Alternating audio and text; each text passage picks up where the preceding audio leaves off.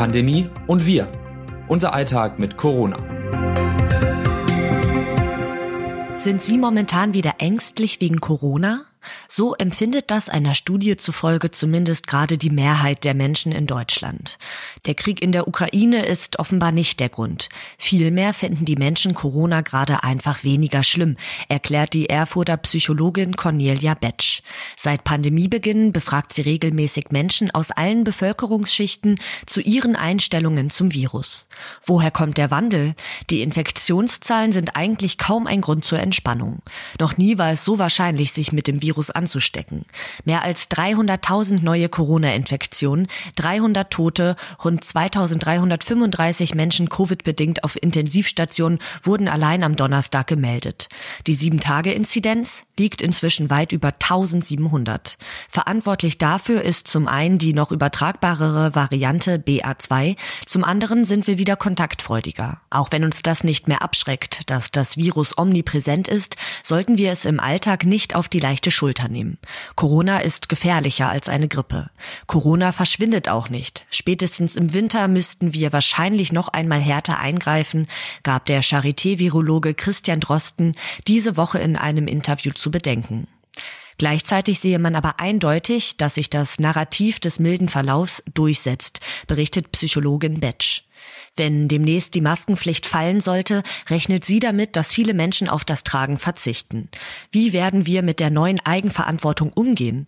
In unserer Rubrik Was die Pandemie leichter macht, erklärt die Psychologin Sandra Jankowski, wovon das abhängt. Erkenntnis der Woche. Im Herbst gibt es wahrscheinlich eine weitere Corona-Welle. Unklar ist, wie gefährlich diese wird. Eines von mehreren denkbaren Szenarien ist, dass eine Virusvariante auftaucht, die gefährlicher ist als Omikron. Und schon länger ist klar, um möglichst gut durch den Winter zu kommen, braucht es mehr Geimpfte und Geboosterte im Land. Wird dabei also noch die Impfpflicht helfen? Im Bundestag wird darum weiterhin gerungen. Denn Abgeordneten fällt es schwer, einen Fahrplan für die Zukunft aufzustellen. Anfang April soll nun aber eine Entscheidung ohne die sonst übliche Fraktionsdisziplin getroffen werden. Bisher hat aber noch kein Entwurf eine Mehrheit. Bundeskanzler Olaf Scholz hat daher die Abgeordneten des Bundestages dazu aufgerufen, den Weg für eine Impfpflicht zu ebnen. Nichts wäre schlimmer, als die mühsam erreichten Erfolge aufs Spiel zu setzen, sagte er am Mittwoch in Berlin. Für mich heißt das vor allem, wir werden alles dafür tun, dass eine neue Infektionswelle unser Land im Herbst nicht wieder zum Stillstand bringt. Ob das gelingt, wird sich aber erst noch zeigen müssen. Alltagswissen. Wer zehn Tage wegen einer Corona-Infektion in Isolation war, sollte auch danach noch vorsichtig bleiben, gerade auch wenn der Schnelltest noch positiv ausfällt.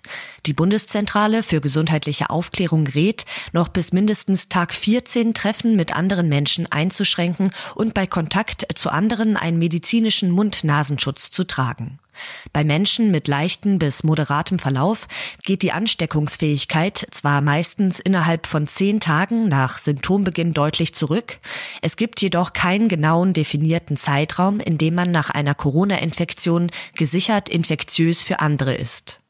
Als sicher gilt dem RKI zufolge nur, dass die Ansteckungsfähigkeit in der Zeit kurz vor und kurz nach Symptombeginn am größten ist. Es gibt aber auch Ausnahmen. Vor allem wer schwerer an Covid-19 erkrankt oder eine Immunschwäche hat, scheidet mitunter deutlich länger infektiöses Virus aus und kann damit auch länger für andere ansteckend sein. Zitat der Woche. Die jetzige Immunität hilft im Herbst nicht mehr gegen Übertragung. Der R-Wert würde im November, wenn man das einfach laufen ließe, wieder auf zwei oder drei hochschießen. Jeder Infizierte würde also zwei bis drei Menschen anstecken. Christian Drosten, Charité-Virologe im Gespräch mit der Zeit. Forschungsfortschritt. Rund 62 Prozent der untersuchten Virusproben in Deutschland gehen inzwischen auf den noch einmal deutlich übertragbareren Omikron-Subtyp BA2 zurück, der Rest auf BA1.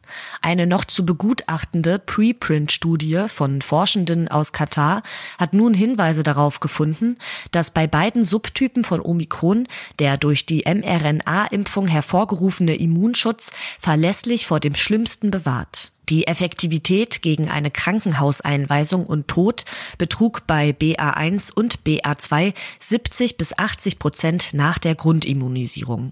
Nach dem Booster war sie sogar höher als 90 Prozent. Was die Daten aber auch zeigen, bereits nach wenigen Wochen können die Mutanten bei Geimpften und Geboosterten den Schutz vor einer Ansteckung unterlaufen.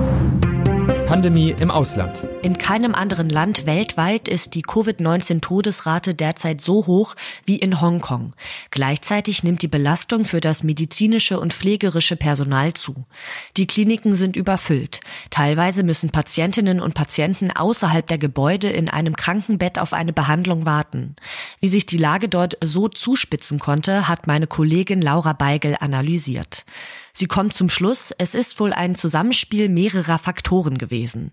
Mit Omikron, genauer gesagt mit der Untervariante BA2, tauchte in Hongkong eine Virusvariante auf, die deutlich ansteckender ist als alle anderen bekannten Versionen des Coronavirus. Sie ist zudem in der Lage, die Immunantworten von Geimpften und Genesenen teilweise zu umgehen. Zum Verhängnis wurde Hongkong aber auch seine Null-Covid-Strategie. Es gelang zwar lange, die Infektionsrate sehr gering zu halten, doch dadurch gab es nur wenige Menschen, die eine durch eine vorangegangene Corona-Infektion erworbene Immunität besaßen. Probleme bereitet Hongkong zusätzlich die besonders geringe Impfquote, insbesondere in den höheren Altersgruppen. Allein bei den über 80-Jährigen sind bis jetzt nur knapp 40 Prozent gegen Covid-19 vollständig geimpft, wie aus offiziellen Daten der Regierung in Hongkong hervorgeht. Was kommt? Bis Ende Mai soll es nach Angaben des Bundesgesundheitsministeriums zunächst weiterhin kostenlose Corona-Bürgertests geben.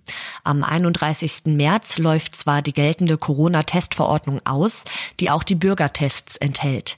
Sie würden aber weiterhin bezahlt, sagt ein Ministeriumssprecher am Montag auf RND Nachfrage. Eine entsprechende Verordnung werde vorbereitet, diese solle bis Ende Mai gelten. Was die Pandemie leichter macht eine Maske im Supermarkt tragen, lieber einen Test machen.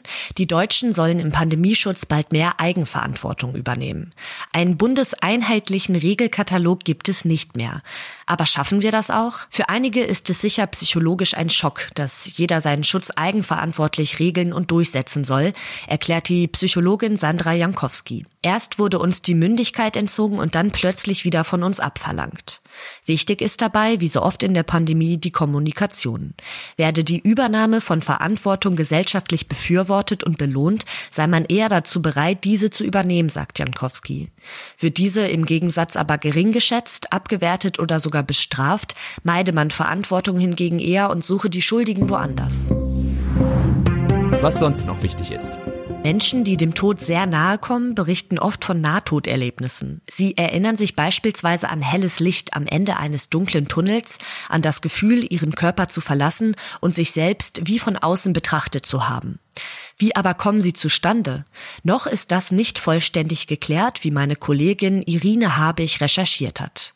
Es gibt aber den Verdacht, dass sie zumindest teilweise mit Veränderungen der Hirnströme zusammenhängen, die in den letzten Momenten vor dem Tod auftreten können. Tatsächlich hat sich nämlich gezeigt, dass das Hirn auch noch dann aktiv sein kann, wenn das Herz bereits aufgehört hat zu schlagen. Wie häufig Nahtoderfahrungen sind, lässt sich aber nicht eindeutig sagen. Für eine Studie der University of Southampton wurden 140 Patientinnen und Patienten befragt, die zuvor einen Herzstillstand überlebt hatten hatten. Neun Prozent von ihnen hatten demnach eine klassische Nahtoderfahrung gemacht, also einen Tunnel mit einem Licht am anderen Ende gesehen oder sich selbst wie von außen wahrgenommen. Möglich ist aber auch, dass noch mehr Menschen solche Erfahrungen machen, diese aber später als Überlebende wieder vergessen. Das Autorinnen-Team dieses Newsletters meldet sich am Donnerstag wieder. Text Saskia Heinze, am Mikrofon Alice Mecke.